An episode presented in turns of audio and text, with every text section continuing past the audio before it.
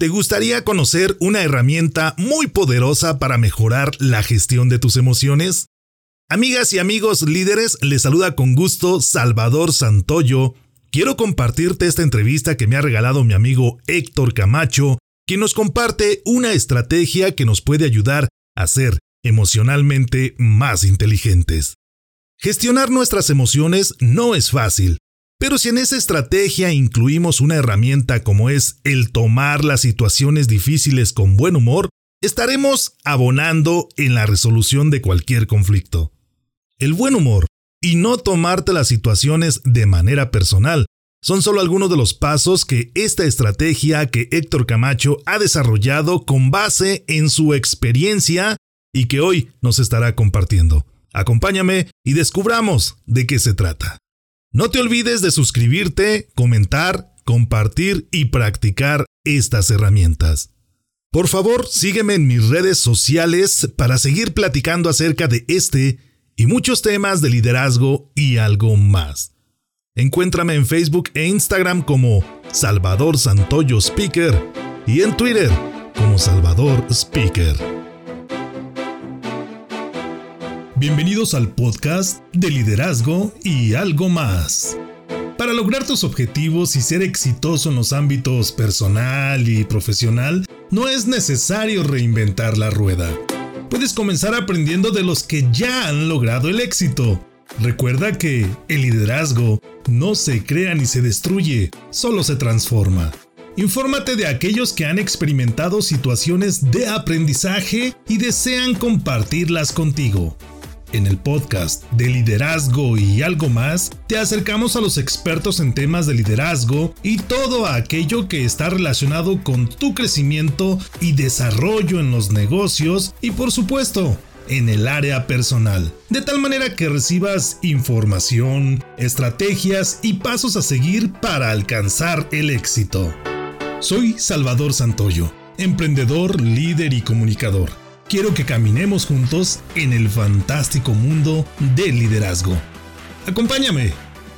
Hola, ¿qué tal amigos? Bienvenidos. Es un placer estar nuevamente con ustedes donde tenemos la oportunidad de convivir, de interactuar y de compartir herramientas e información de valor para todos ustedes. De verdad que estamos muy contentos de estar aquí conviviendo y compartiendo todo este momento y todo lo que ha sucedido. El día de hoy como siempre, conduciendo este programa, nuestro amigo Esaú García. Muy buenos días, ¿cómo estás? Muy buenos días, Salvador. Es un gran honor estar con ustedes y estamos aquí listos para arrancar con este tema tan importante. ¿Tú cómo estás, Salvador? Yo muy bien y muy contento también de estar nuevamente en este programa. Es un excelente tema el que estaremos tocando el día de hoy con un gran invitado que ya hemos tenido la oportunidad de convivir con él en este espacio. Es un tema que trata la inteligencia emocional, el control de las emociones, el control de las reacciones de todo individuo ante lo que sucede alrededor de él. Antes de comenzar este programa, Esaú mencionaba acerca de que somos seres sociales y convivimos dentro de una sociedad. Tenemos la imperiosa necesidad de interactuar con personas, pero estas personas generan situaciones, generan actos, realizan actividades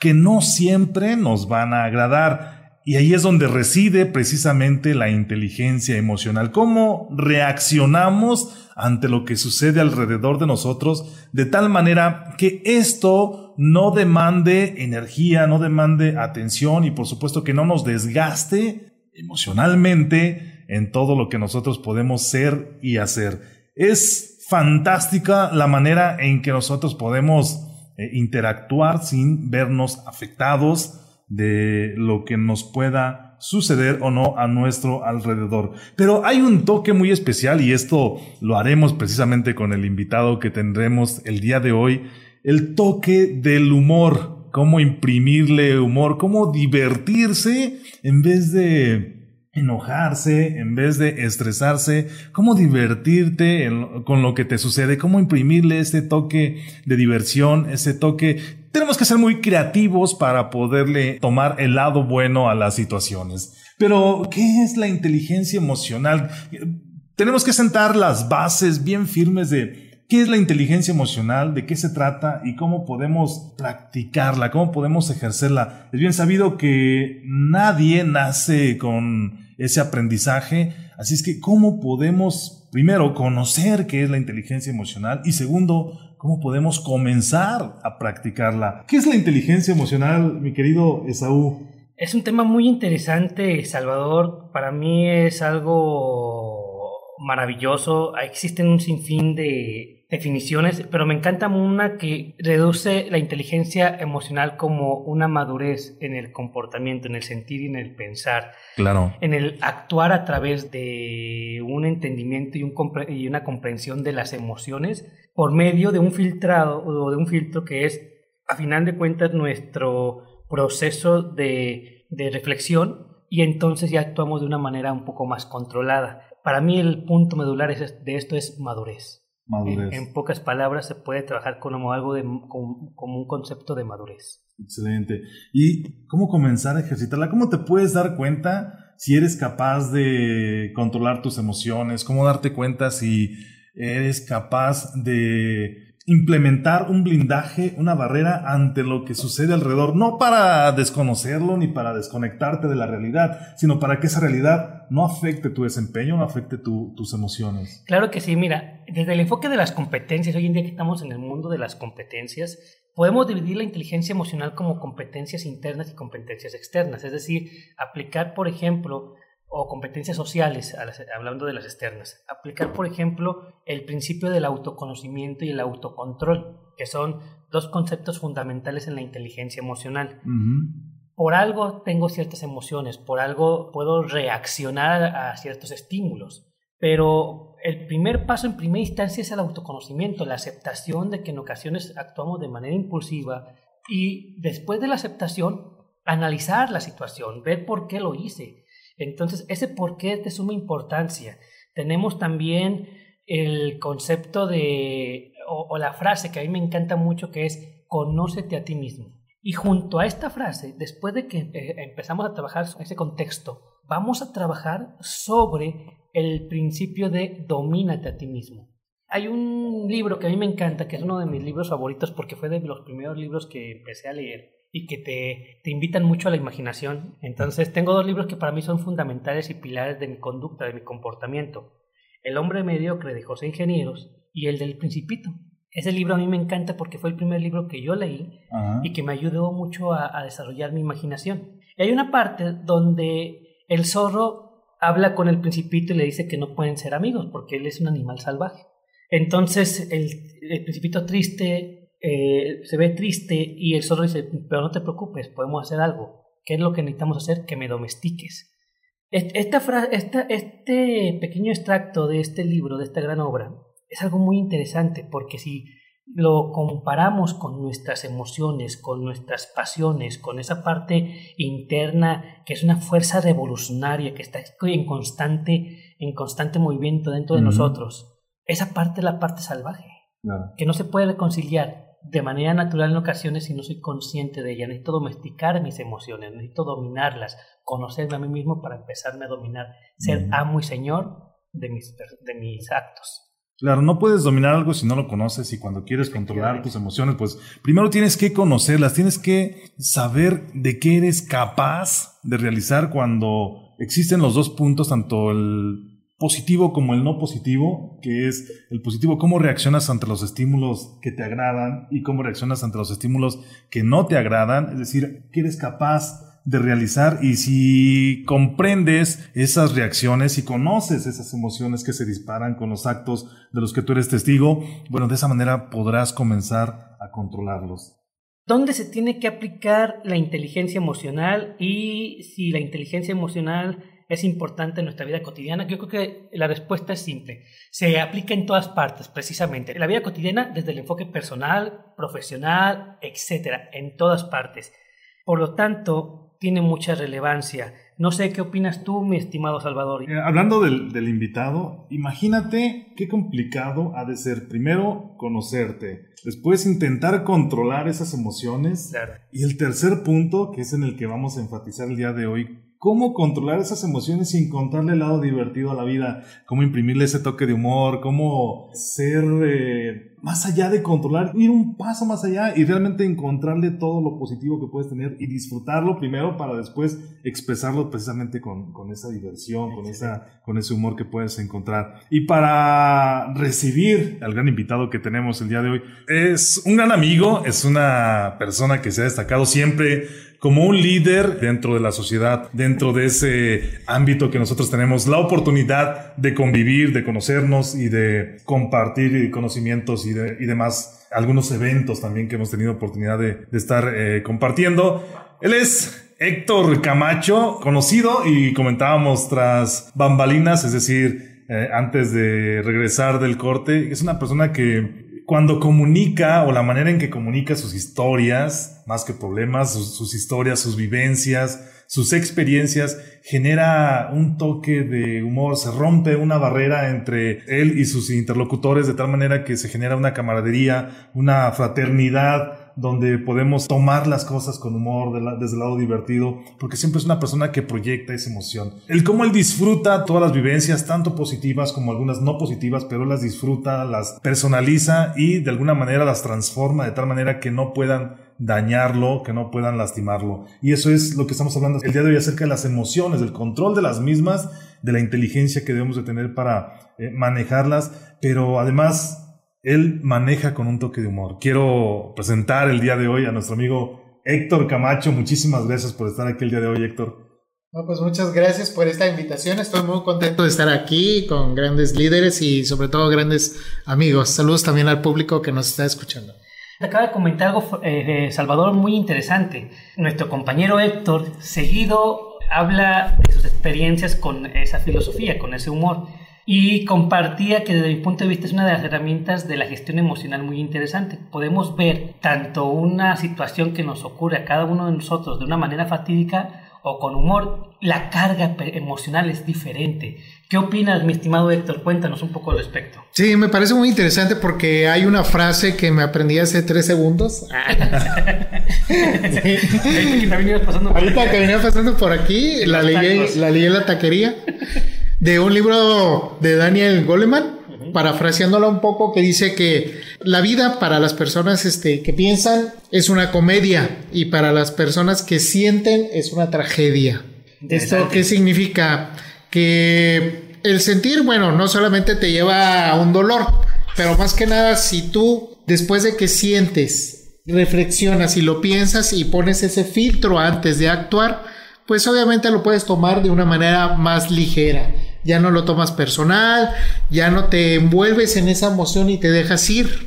Algo muy práctico que yo les puedo decir para los que les gusta ver películas, que por ejemplo una escena que se me hace crucial en Pacific Rim o Titanes del Pacífico es de que en el momento que se unen dos mentes para manejar un robot, se mezclan emociones y si te dejas llevar por la emoción, pues no puedes controlar el robot. Claro. Yo creo que es una analogía muy útil porque nosotros podemos tener muchos estímulos del exterior y esos estímulos del exterior nos pueden dañar o nos pueden afectar. Y nosotros podemos decidir, a ver, a ver, despierto, me muevo o hago algo o me dejo llevar por ese torrente de emociones. Por ejemplo, hace como dos semanas estaba saliendo de la casa cuando mi papá me dice, oye, ¿no traías otra camisa ayer? Entonces yo le dije, no, es que esa camisa la dejé. Sí, es que a veces yo, por ejemplo, cuando salgo en las tardes, me llevo dos camisas, porque en la mañana voy al trabajo, me pongo una camisa, en la tarde me pongo otra. Pero resulta que en el momento que me estaba cambiando, se me olvidó la camisa en otra oficina donde estaba. Y eso me molestó muchísimo. Entonces me enojé y dije, no, pues se me perdió, no sé dónde está. Entonces mi papá dice, bueno, ¿por qué te enojas conmigo? Yo solamente te recordé el asunto. Si quieres ya no te digo nada. Y yo le digo, no, está bien, no pasa nada. Sí me enojé, pero no me enojé contigo. Me enojé con la situación de que se me olvidó con la camisa, donde no debía de olvidarse. Claro. Y hay un tema ahí muy interesante que precisamente viene en el libro de Inteligencia Emocional de Daniel Goleman, que a mí me encanta esa frase, de Aristóteles, si mal no lo recuerdo, que dice, el arte, el arte está en saber enojarte en el lugar adecuado, con la persona adecuada, en la intensidad adecuada. Y en muchas ocasiones, eso no viene en la frase, pero en el texto viene, en muchas ocasiones la persona adecuada no son los demás. Exacto. Entonces, es algo muy interesante. Hablando de esa experiencia que tuviste con tu padre, Héctor, cuando se genera una relación o, un problema en la relación, es parte de las consecuencias que te traen no poder controlar las emociones. Además de, de problemas de relaciones sociales, ¿cuáles son los problemas que te puede acarrear el no poder controlar las emociones, el no tomarlo por lado divertido? Pues más que nada yo considero que en el momento, independientemente del lado por el que lo tomes, que no puedes controlar tus emociones, pues simplemente vas a ser un barco que se deja llevar por un mar embravecido. Entonces cualquier cosa te va a mover, cualquier cosa te va a motivar o cualquier cosa también te va a desmotivar. Porque igual muchos dicen, bueno, yo tengo emociones y las manifiesto y por eso a veces estoy lleno de energía pero también puede llegar el momento en el que puedes cometer el error y tener así el ego así todo inflado y decir, bueno, yo también en su momento dado me dejo llevar por las emociones y le digo, le digo a la gente sus verdades. Claro. Y ahí es donde cuando empiezas a afectar a los demás y de paso te empiezas a afectar a ti mismo, yo creo que ahí es donde uno debe decir, no, aquí debo de controlarlo. Claro tu, actitud también va gobernada precisamente por esas emociones y, comienzas a hacer cosas que no harías si estuvieras relajado, si estuvieras tranquilo, si tuvieras el control sobre precisamente sobre lo que sientes y lo que puedes pensar. Ahora, ¿cuáles son los beneficios que te puede traer el tener ese control de las emociones? ¿Qué es lo, lo que puedes percibir que te trae como ventaja ese control? Yo creo que el primer beneficio es la capacidad para poder tomar una elección mejor o más conveniente. Por ejemplo, yo hace varios años cuando era estudiante de la universidad fui a una presa. Se llama Huamilpa, se encuentra por Tepic y es la presa más grande de su tipo. El muro es tan grande de la presa que un camión puede subir a través del muro. Sí, o sea, está así, ya ven en el muro de piedra, entonces hay un camino ahí y puede subir un camión. También uno puede entrar hasta abajo a las máquinas. Justamente yo estaba en esas cavernas y de repente empezamos a ver que había en esas cavernas unas especies de instalaciones y tubería. Entonces preguntamos, ¿para qué es esa tubería de las cavernas? Entonces lo que nos comentaron es de que el objetivo de esa tubería era de que porque estábamos abajo de la laguna artificial, entonces había filtraciones de agua. Lo lógico para algunos fue preguntar, oye, pues tápalas, ¿no? Entonces dicen, no, es que cuando las tapemos se van a crear nuevas. Entonces por eso no las tapamos. Por eso lo que hacemos es que cuando se hace una, la guiamos y la dejamos fluir. Y nosotros vamos a controlando ese flujo y vemos hacia dónde se va el agua. Porque si lo tapamos, sabemos que se va a hacer otro. Y es así con las emociones. A veces entendemos que el controlar es reprimir la emoción y sostenerla y no. Porque en el momento que nosotros reprimimos, el chorro de agua nos va a salir por otro lado. La presión. O, la presión se hace tan grande que explota. O sea, y esto ya peor, que a final de cuentas, ¿no? Y el humor es justamente ese canal por el que nosotros podemos dejar fluir claro. esa situación. Aterrizando un poco, es entonces cuando se generan los problemas de estrés, los problemas, eh, cuando, sé, cuando tienes un problemas laborales que no los externas, que no los sabes manejar, que no los puedes controlar te estresas, renuncias, te peleas con tus jefes, te peleas con tus compañeros, o simplemente se traduce en algo físico, es decir, algo, alguna enfermedad que se genera debido a, esas sensaciones y emociones. ¿Estamos de acuerdo? Sí, efectivamente. Al final de cuentas, la psicología lo comenta, ¿no? El 99% de las enfermedades son mentales. Y tiene que ver con la interpretación del hecho, no con el hecho en sí, que es lo que estamos hablando en este momento. Así como el humor puede ser un canal, el enfoque fatídico, el enfoque negativo, el enfoque oscuro, por decirlo de una forma, no es negativo en sí, sino, pero sí es un enfoque que puede generar otro tipo de consecuencias. Nos hace sentir débiles, nos hace sentir cansados, eh, sin nuestra, nuestra visión se, que se empieza a nublar, la visión de la misión que tenemos, ¿no? No, la visión física, muchachos, no viene Bueno, que también puede ser, ¿verdad? También puede ser a veces. ¿no? Pero vamos volviendo.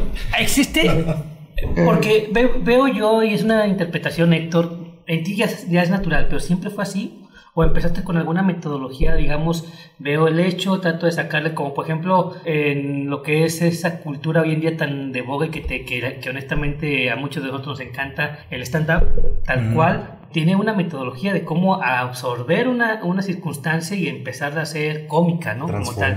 ¿Existe algo así, Héctor? Fíjate que es curioso, pero yo lo que hago de repente sí me sale muy natural. A veces, por ejemplo, estoy dando un discurso y estoy haciendo una plática y de repente se me ocurre, haz esto. Y lo hago, pero nunca lo he razonado. ¿Nunca has visto la metodología de...? No, porque ese es el punto. El punto no es tanto de una metodología, sino como con la práctica vas empezando a ampliar tu horizonte. Es, por ejemplo, cuando nosotros aprendemos cualquier técnica, de repente tenemos que estarla repasando. Sin embargo, cuando ya ya lo vivimos de manera natural, no es que estemos revisando. Por ejemplo, ninguno de nosotros cuando va caminando está diciendo, bueno, voy a hacer este movimiento, voy a poner el pie, lo voy a colocar así. es algo que es natural. inconsciente, ¿no? Así es. Casi automático. Sin embargo, yo considero que las reglas, quizás naturalmente que yo sigo, es primero, pues es no tomarlo tan personal. No tomártelo personal. Sí, y lo segundo es tratar de entender que quizá para la persona que me hizo, por ejemplo, me hacen un comentario que yo digo, ay, para mí es hiriente.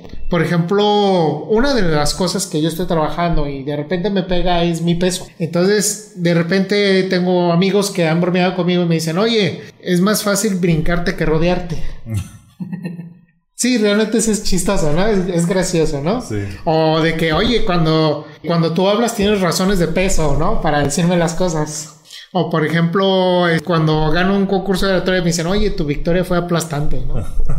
Y lo has manejado de Y da risa. Sin embargo, yo de repente digo, ah, que... Qué poco, amigo. que llevados. Sí, qué, gacho, ¿no? Y duele, ¿no? Pues independientemente de cuando uno tiene un talón de Aquiles, pues si te están dando, por ahí. Obviamente, sí. Pues sí, te va a doler.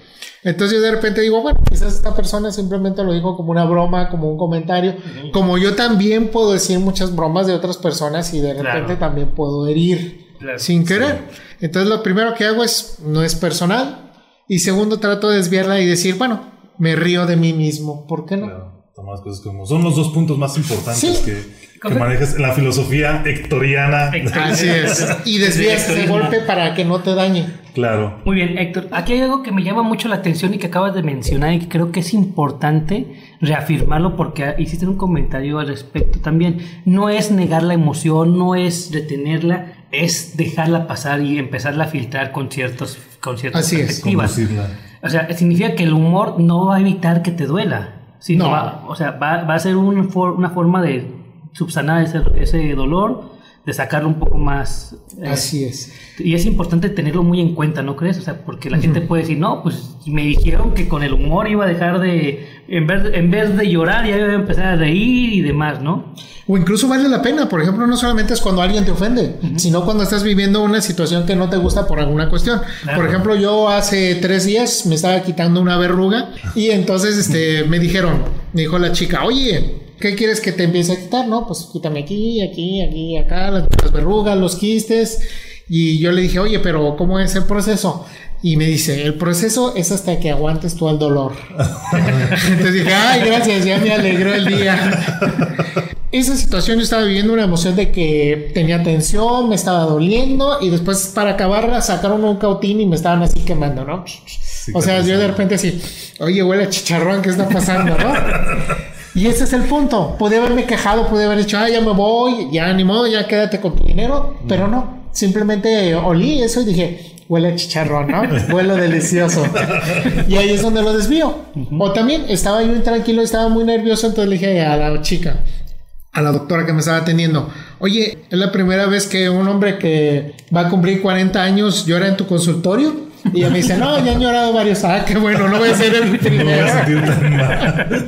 y eso es si se fijan, naturalmente uno trata de darle el giro. Claro. Y yo creo que esa es una herramienta que todos los mexicanos podemos empezar a trabajar porque se nos facilita mucho. Hablamos acerca de dos puntos importantes. Nos decía Héctor, uno de ellos es no te lo tomes personal y otro punto era imprímele el toque de humor. Y cuando mencionaste no te lo tomes personal, vino a mi mente una, un libro llamado Los Cuatro Acuerdos. Estamos a unos minutos de finalizar este programa. De verdad que se nos ha pasado el tiempo volando. Volando, muy divertidos, por supuesto. Esperemos que lo que estemos platicando y lo que estemos charlando realmente te ofrezca herramientas que puedan aportar en tu vida. Pero vamos entrando entonces a la etapa ah, de la conclusión. ¿Qué concluyes, mi estimado Héctor?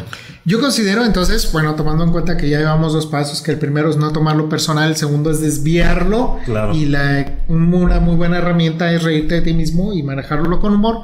Yo creo que la tercera es entender que no sale todo bien a la primera y que es a base de ensayo. Digamos que la vida es un experimento en el cual nosotros somos nuestro propio objeto de experimento y vemos cómo vamos reaccionando. Claro. Obviamente entendemos que algunas personas cuando ya nos vean reaccionar de manera negativa ante algo, pues lo van a evitar. Por supuesto. Por ejemplo, yo a veces este, conocí personas que les molestaba que uno hablara mal de la América, entonces digo, bueno, ya no voy a hablar mal de la América porque sé que lo voy a molestar. Entonces es eso, además de hacernos responsables de entender que a veces puede haber factores que me impulsan a actuar de manera negativa, también me hago consciente de que yo también puedo levantar esos impulsos o apretar esos interruptores que activan a otras personas y también procuro no hacer eso para no dañar a alguien más. Yo consideraría que entonces con esos tres pasos de tener la conciencia de controlarme y también no afectar a los demás, podemos dar un gran avance sobre el humor. Claro. Estimado Saúl. Mi conclusión sería y mi, y mi recomendación, que compañeros, primero es déjate sentir, siéntelo, pero no lo maximices, siéntelo como es y posterior a ello, eh, trabaja algo que en programación neurolingüística nos, nos funciona mucho, que es modelar o remodelar la, la interpretación de la realidad. Volver a ser el mapa. Recordemos, el mapa no es el territorio. El territorio puede ser una cosa, pero al dibujarlo, yo puedo dibujar cómo yo interpreto, cómo yo veo dicho territorio. Entonces, ¿qué es lo que yo haría? Precisamente el verlo como, un, como humor, primero me imaginaría mi situación que ya viví, que ya, que ya me dejé sentir. Ahora le cambiaría el switch diría, ¿cómo sería esto en una película de comedia? Entonces buscaría ese, ese reírte de ti mismo que dice Héctor, ¿no? Buscaría darle el filtro porque muchachos, si han ido a, ver esas películas que nos hacen tanto reír, son puras circunstancias que efectivamente en realidad son dolorosas, pero la perspectiva es la que nos hace, nos hace disfrutarla, ¿no? Entonces yo buscaría precisamente cómo hacer de mi vida, de esa situación en particular, una comedia y posteriormente, como dice, como dice Héctor, irla practicando, ir practicando y practicando. Cuando ya tengo el hábito, es muy fácil tratar también de intentar hacer de la vida de los demás una comedia. Yo lo evitaría completamente. Trabaja en ti y no en los demás, porque efectivamente sucede que si yo quiero burlarme de, de otra persona, quiero generar humor en la otra persona, la otra persona tal vez no lo va a ver de esa misma manera. Entonces yo pondría ese límite, porque cuando ya lo estoy haciendo es muy fácil intentar contagiar al otro para que lo haga, pero si no lleva un mismo proceso que yo, no lo va a entender. Mi vida es mi comedia y nada más. Y segundo paso, también ir al cine y ver puras comedias se vuelve vicioso y se vuelve en muchos sentidos es un extremo, vaya. Entonces yo te recomendaría que entendamos, que entendamos que dejes sentirlo, que no lo, que no lo, que no lo niegues y entendamos hasta qué grado puede ser una comedia sana. Excelente. Yo, quiero hacer énfasis en uno de los puntos que mencionó Héctor, haciendo la analogía de la presa, que es siempre externar esas emociones, pero externarlas de manera controlada, saberlas manejar. Es decir, drenar esa presión que se genera por la interacción con las situaciones, con las personas, con el entorno en el que convives es irlo drenando, no implotar, como decía Susan, no comértelo, no guardártelo, porque se va convirtiendo en una olla de presión que en algún momento va a explotar. ¿Y de qué manera va a explotar? Bueno, en algo que no sabes eh, ¿Qué, puede suceder, no? Porque incluso hasta el mismo desconocimiento de cómo vas a reaccionar cuando eso llegue al límite puede generar daños en tu persona, en el ambiente y dañar a otras personas en ese momento. Y puedes perder muchísimas situaciones, ya sea en tu familia, en la sociedad, en tu empleo, en el, en el ámbito en el que estemos hablando. Por ello, creo que tienes que saber drenar, saber manejar todo eso, que, que fluya y que no se quede arraigado en nosotros. ¿Tus redes sociales, Héctor? Mis redes sociales son Héctor Alberto C en Facebook y el Toro Alberto C en Facebook. Gracias por escucharnos en este tu podcast donde hablamos de liderazgo y algo más. Ayúdanos a que este podcast llegue a más personas que lo necesitan. Comparte, califícanos con 5 estrellas, comenta y compártenos todas las dudas que tengas acerca de este tema. Eso nos permitirá compartir contigo más conocimiento y herramientas de liderazgo útiles para tu negocio y por supuesto para tu ámbito personal. Yo soy Salvador Santoyo. Nos escuchamos en el próximo podcast.